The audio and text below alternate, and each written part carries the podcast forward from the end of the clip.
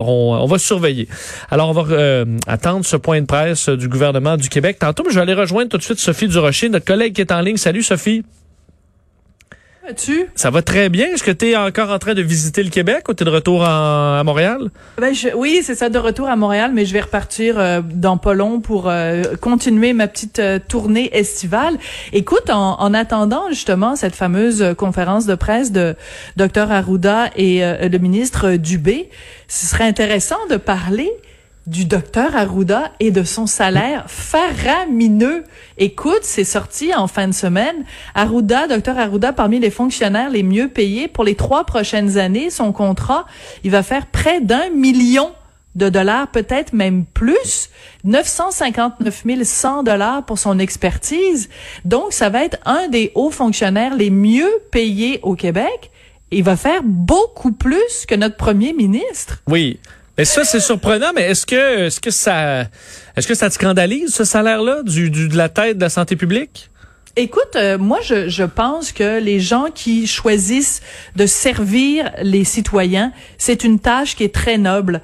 Et euh, j'ai pas de problème quand les gens, écoute, on s'entend que Dr Arruda, qu'on aime ou pas son style, qu'on aime ou pas ses tartelettes, qu'on aime ou pas ses, ses petites danses ou sa personnalité ou quoi ou qu'est-ce, c'est peut-être la, la job, l'emploi le plus stressant en ce moment au Québec, parce que chacune de ces décisions se traduit par des pertes ou des gains de vie.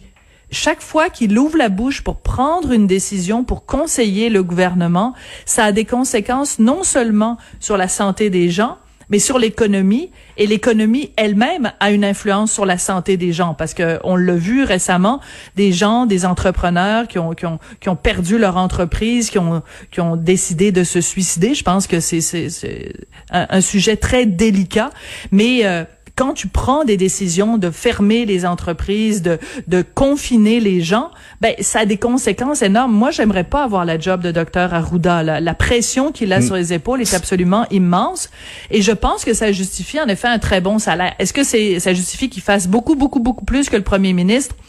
Ça, c'est une question dont on pourrait débattre longtemps. Ben c'est ça. Reste que dans le milieu de la santé, je comprends que c'est peut-être le premier ministre qui gagne pas assez. Euh, les, un médecin spécialiste, euh, comme il y a dans tous les hôpitaux, euh, gagne facilement ce salaire-là et bien plus là, dans bien des cas.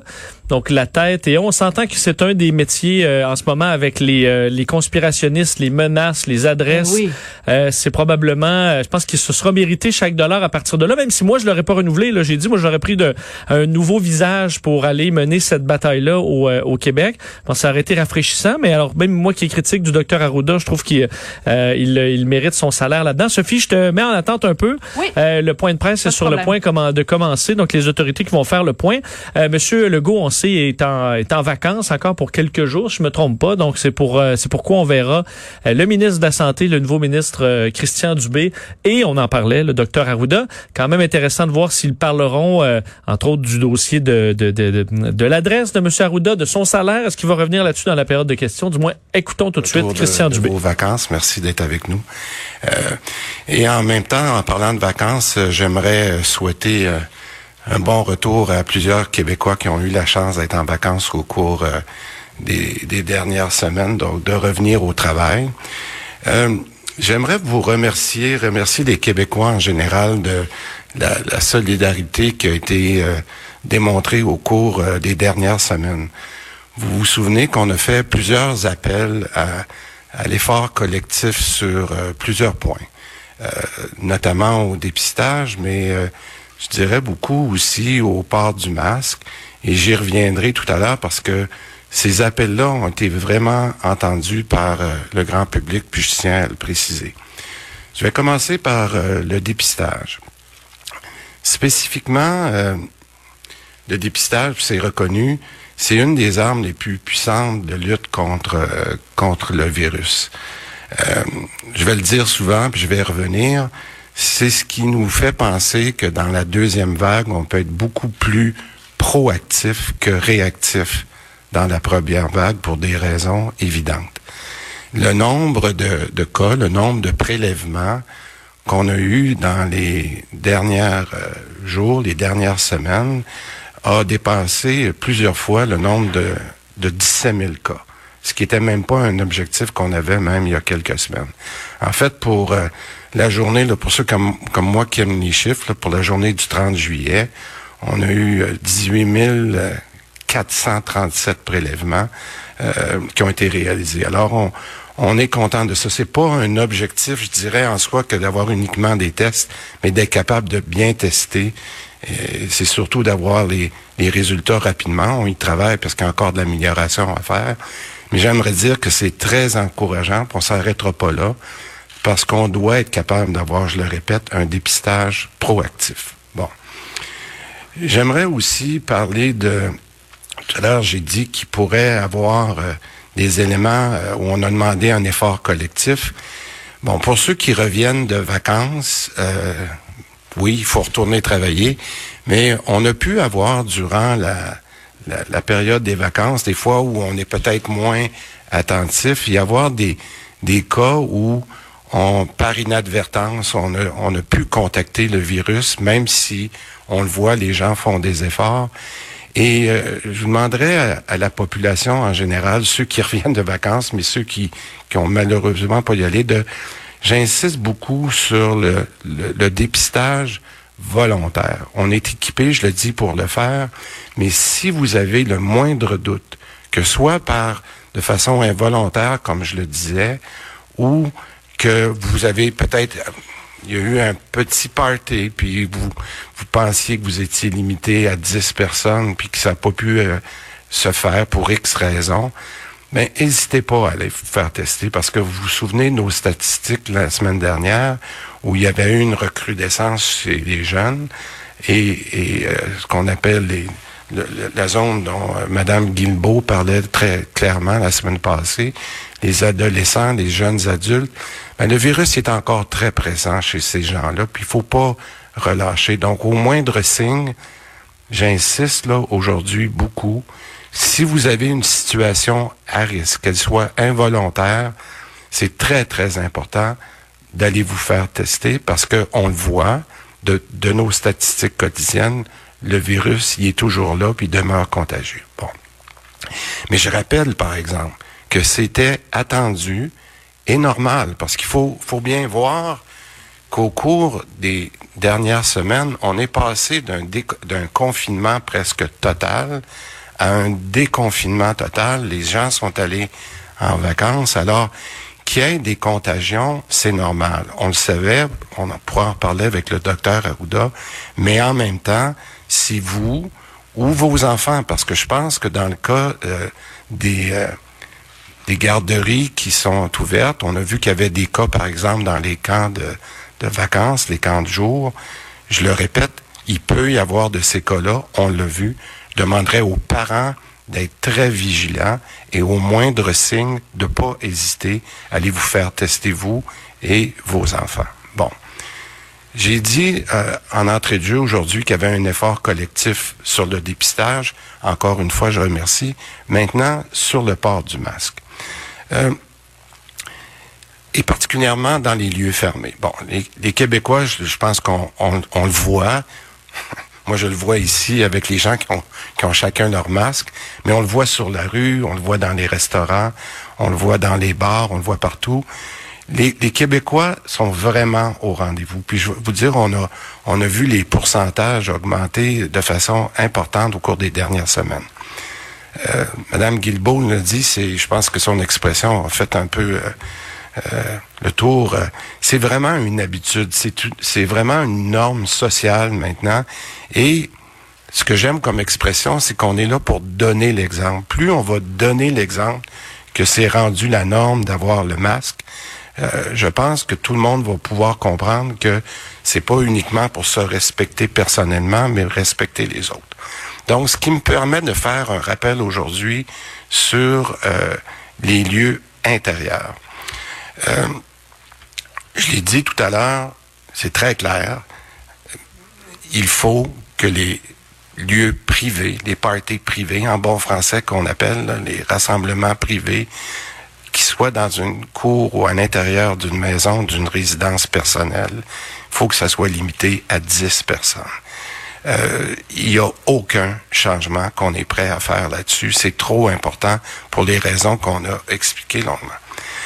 Euh, J'aimerais qu'on dise aussi que euh, il va falloir qu'on s'assure que les, euh, les rendez-vous, les, les rassemblements intérieurs qu'on va vouloir bouger de 50 à 250 personnes puissent se faire, mais à l'intérieur de normes très strictes.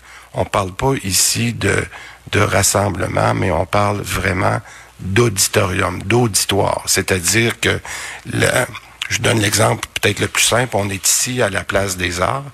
On peut monter à 250 personnes, mais pas dans la salle qui est ici.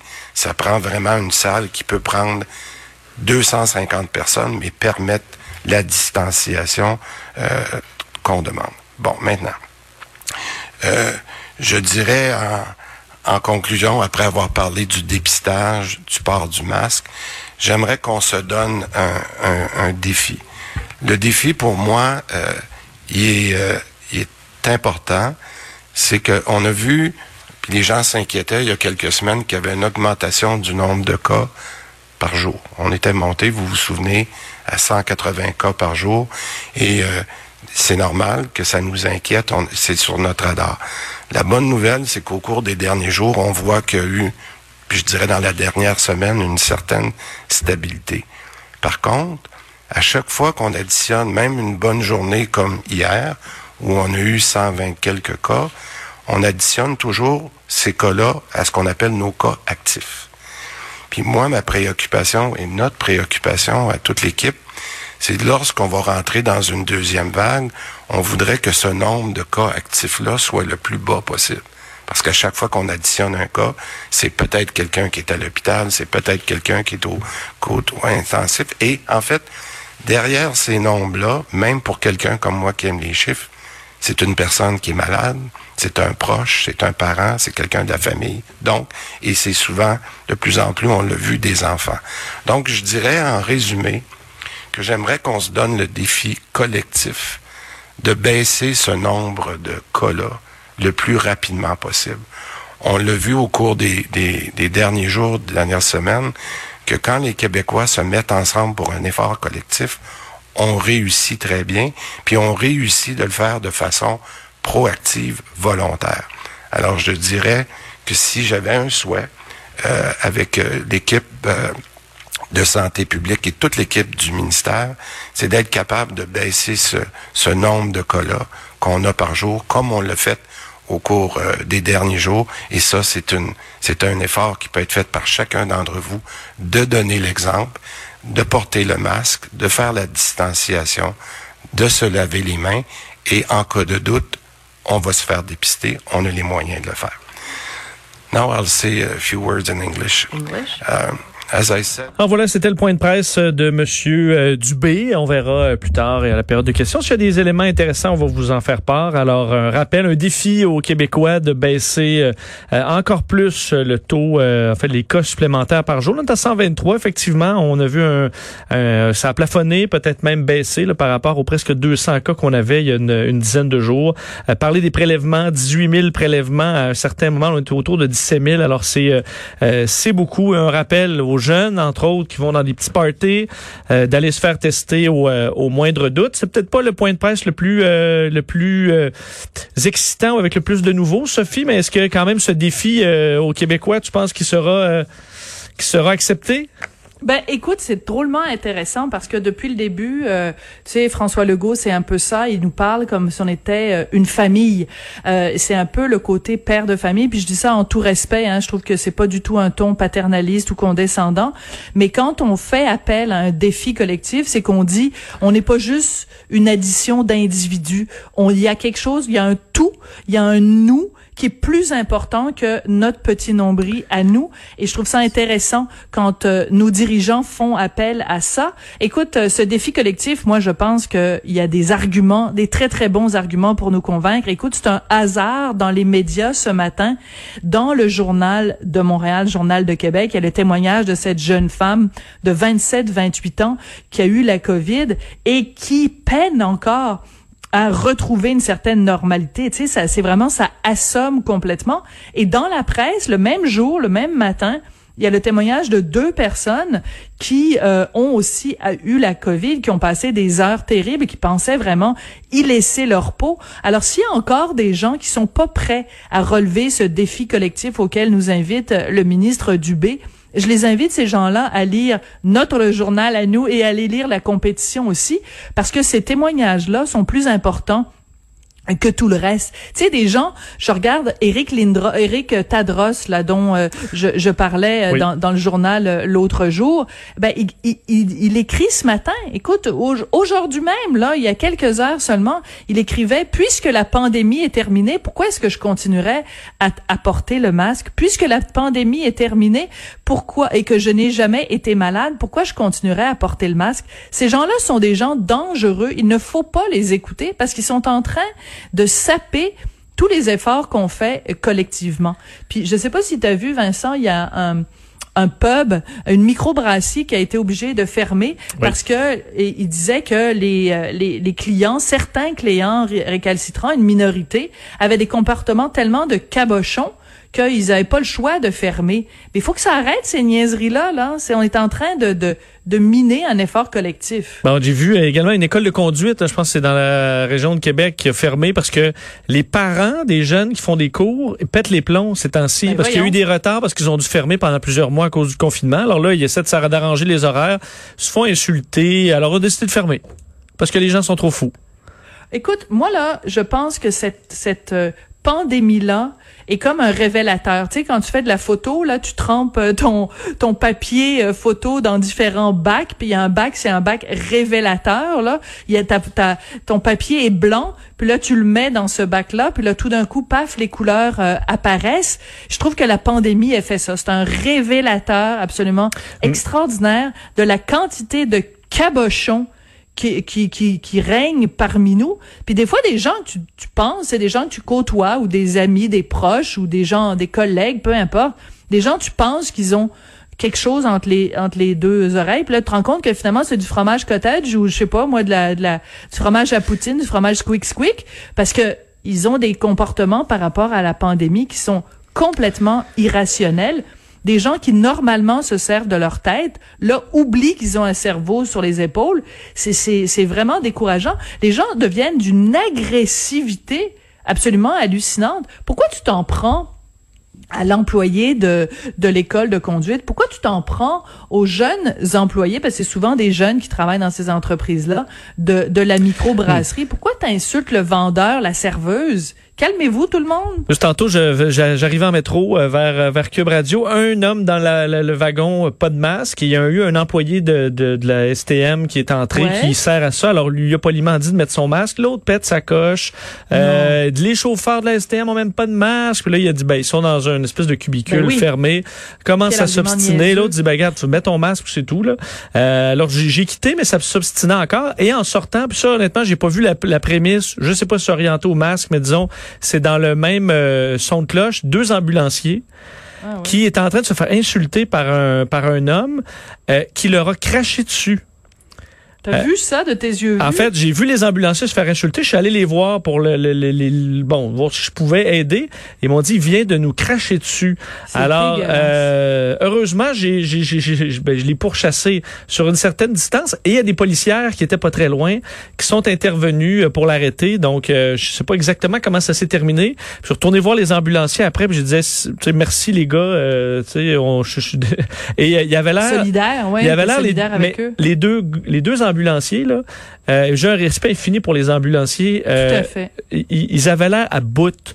Ils avaient l'air de deux, deux euh, travailleurs de la santé qui ont déjà passé à travers cette scène-là plein de fois parce que eux, là, moi, j'étais là au policier. Hey, hey, hey, il est là, il a craché sur eux autres. Puis les ambulanciers eux-mêmes, ils étaient un peu défaits, en soupirant. Écoute, on on sait plus quoi penser là, on se fait cracher dessus maintenant là, c'est ça c'est ça 2020. Ils avaient l'air abattus euh, comme si c'était des, situations qui arrivent souvent et j'ai peine et je, rappelle à tous les tout le personnel de la santé que mm, mm. la majorité de la population là est très fière de votre travail et euh, donc euh, moi ça c'est ça s'est bien terminé mais imagine là la situation j'étais j'étais vraiment vraiment vraiment choqué.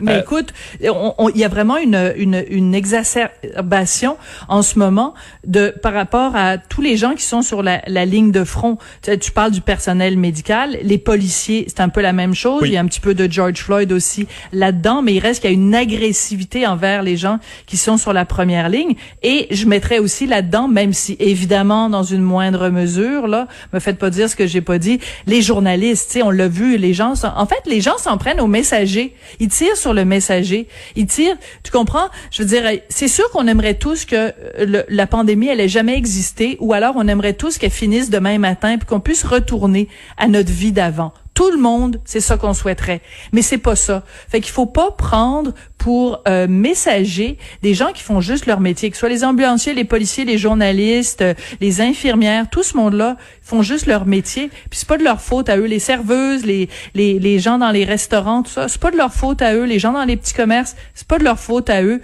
c'est la faute du virus. Alors si vous voulez être agressif, soyez agressif avec le virus, mais pas avec ceux qui essayent de nous protéger. Effectivement, euh, Sophie, passons à un autre sujet. dans les dernières semaines, en fait, bon, entre autres la semaine dernière, on en a même en fin de on en apprenait de nouvelles sur euh, Julie Payette, notre gouverneur général, sur euh, bon un milieu de travail toxique. Là, maintenant, c'est au Centre des sciences de Montréal.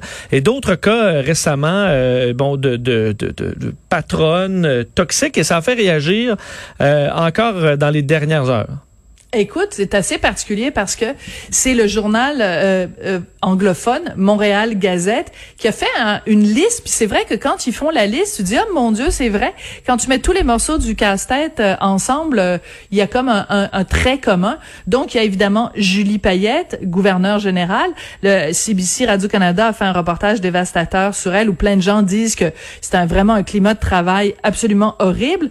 Puis en plus, bon, on a appris que c'était c'était pas la première fois, semble-t-il qu'au Centre des sciences de Montréal, c'est la même chose. Mais il y a aussi euh, Nathalie Bondil, dans une moindre mesure, où les gens disent qu'il y avait autour d'elle un climat toxique de travail et qu'elle n'a pas fait d'efforts suffisants pour remédier à la situation.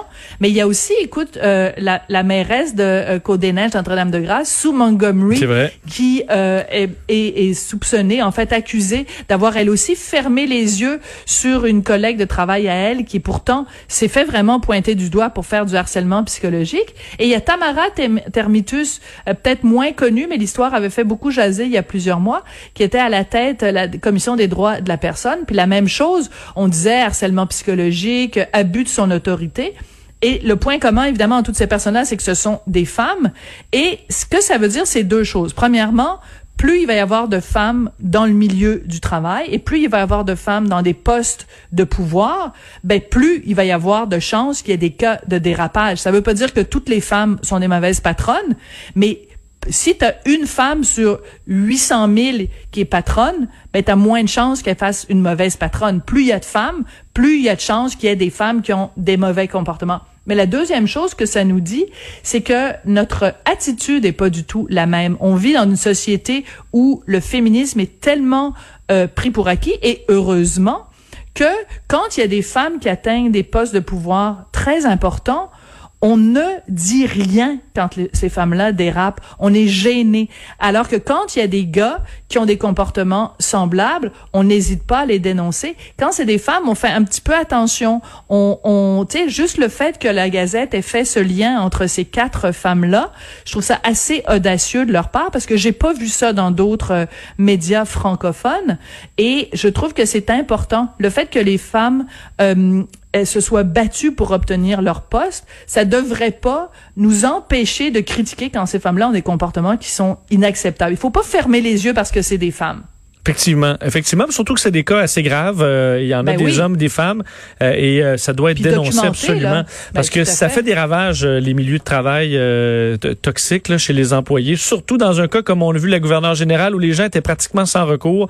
Euh, c'est un, ça a assurément fait des dommages. Alors on va surveiller le, le, le dossier. Un mot euh, sur, euh, en fait, on revient sur la, la COVID 19 rapidement euh, et l'obésité euh, cette fois.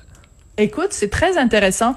Euh, un petit peu plus tôt euh, dans la saison, euh, au printemps, j'avais fait une entrevue justement avec euh, le, le docteur euh, Richard Béliveau, qui est chroniqueur au Journal de Journal de Québec, parce qu'il y avait des chiffres qui étaient sortis en France sur une très très grand pourcentage de gens qui ont des complications dues à la COVID, qui sont obèses. Et le chiffre qui était sorti à l'époque, c'est qu'on disait, ben, dans la population en France, les obèses représentent seulement 17% de la population, alors que quand on regarde les gens qui sont hospitalisés aux soins intensifs pour la COVID-19, il y a 83% des gens hospitalisés qui sont obèses. Donc, ça devrait être normalement en proportion de la population. Ben non, c'est cinq fois plus. Et là, il a redonné une entrevue à Radio-Canada où il va encore plus loin en disant, écoutez, il y a une rectitude politique en ce moment qui fait qu'on on ne parle pas de, des dommages de l'obésité parce que si on lit entre les lignes, on, on se fait traiter de grossophobe si on pointe du doigt les gens qui sont obèses en, en pointant les liens qu'il y a entre l'obésité et les risques de la COVID. Et lui, il dit, c'est un médecin, il est, c'est un, un docteur, je veux dire, il dit, écoutez, il faut faire, faut vraiment mettre de côté la rectitude politique là. Quand on parle de questions scientifiques, surtout c'est une question de vie ou de mort, euh, il faut arrêter là de, de ce tabou là où qu'on n'a pas le droit de dénoncer, où on n'a pas le droit de, de tirer la sonnette d'alarme sous prétexte que ça, ça fait de la peine aux gens qui sont en surpoids. La question c'est pas de, de, de de céder le pas à un lobby euh, euh, en, disant euh, le, le lobby des gens qui crient à la grossophobie dès qu'on dit quelque chose, c'est qu'il faut se baser sur les preuves scientifiques. Et les preuves scientifiques nous disent quoi? Si vous êtes en surpoids, vous mettez en danger votre santé en cette période de COVID parce que les gens sont surreprésentés parmi les gens qui ont des complications. Donc, faut se prendre sa santé en main. Et c'est, ce qu'on a fait, entre autres, en Angleterre. Il y a une grosse campagne pour contrer l'obésité. Pas pour pointer du doigt les gens qui sont en surpoids, mais juste pour dire, hey, on a un problème de pandémie. Vous êtes plus à risque. On va prendre soin de vous puis on va vous aider à perdre du poids. Surtout que le but est de sauver des vies, donc l'information doit être donnée, euh, peu, peu, peu importe si ça, si ça en froisse certains là. Ben exactement, c'est pas le moment de commencer à marcher euh, sur des sur le bout des pieds ou à tourner sa langue cette fois dans la bouche. Il faut dire ce qu'il est. L'obésité amène des problèmes énormes. Écoute, il dit les obèses ont des capacités pulmonaires réduites, le mouvement du diaphragme est, est réduit et donc il y a vraiment un lien de cause à effet avec la COVID parce que la, la COVID c'est à la base un problème respiratoire. Fait que si déjà tu as une faiblesse respiratoire parce que tu es en surpoids, ben tu, tu fais juste aggraver. En fait, il dit tu as déjà une condition pré-inflammatoire. Et le virus arrive puis fait juste exacerber cette condition-là. Oui. Donc, c'est comme un terrain, tu t'offres sur un plateau d'argent au coronavirus euh, l'occasion de, de, de, de te mettre à terre. Et ça peut faire tout simplement qu'une personne en surplus de poids peut être plus, vigi plus vigilante, puis euh, ça, ça peut ça, ça peut ne qu'être bon au moins de savoir que c'est une menace euh, qui est plus grande. Euh, Sophie, euh, c'était le retour du, du Canadien en fin Ben de semaine. Euh, J'ai écouté ça, j'avais hâte, ça fait du bien. Mais le début en a chicoté plusieurs. Michael Bublé, d'ailleurs, c'était faut dire c'était une, une prestation euh, Préenregistré, Ouais, ouais. mais très longue, là. C'était très lent. Euh, puis moi qui se levais à 2h30 le matin, j'avais hâte. J'ai comme, OK, abouti Michael. Euh, mais plusieurs ont retenu plutôt le fait que c'était euh, unilingue anglais que cet hymne national. Écoute, tu peux pas avoir plus grande contradiction que ça.